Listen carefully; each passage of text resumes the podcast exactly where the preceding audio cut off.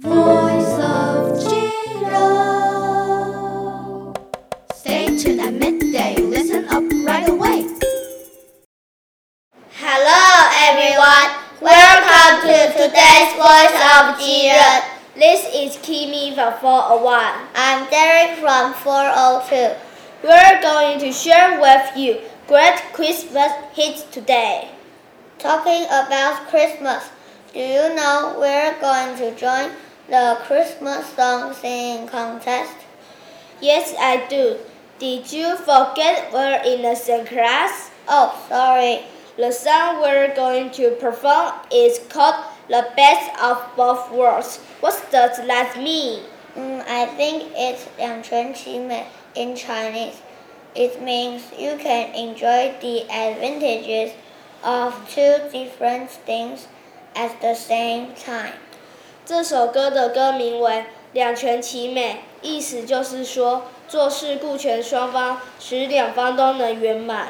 For example, she works in the city and lives in the country, so she gets the best of both worlds. 举例来说，她在城市工作却住在乡村，可以尽享两种生活的好处。Now let's listen to the best of both worlds.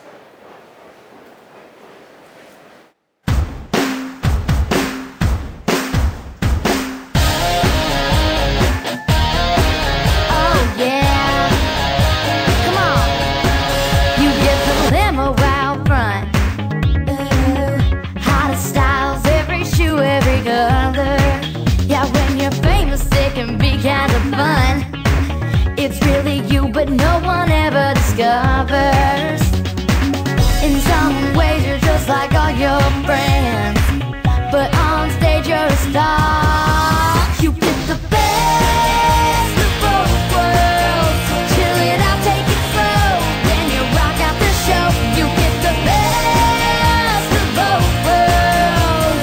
Mix it all together, and you know that it's the best of both worlds. I hope you have a nice Christmas, Kimmy. You too. That's all for today's Voice of Jiren. I am Kimmy.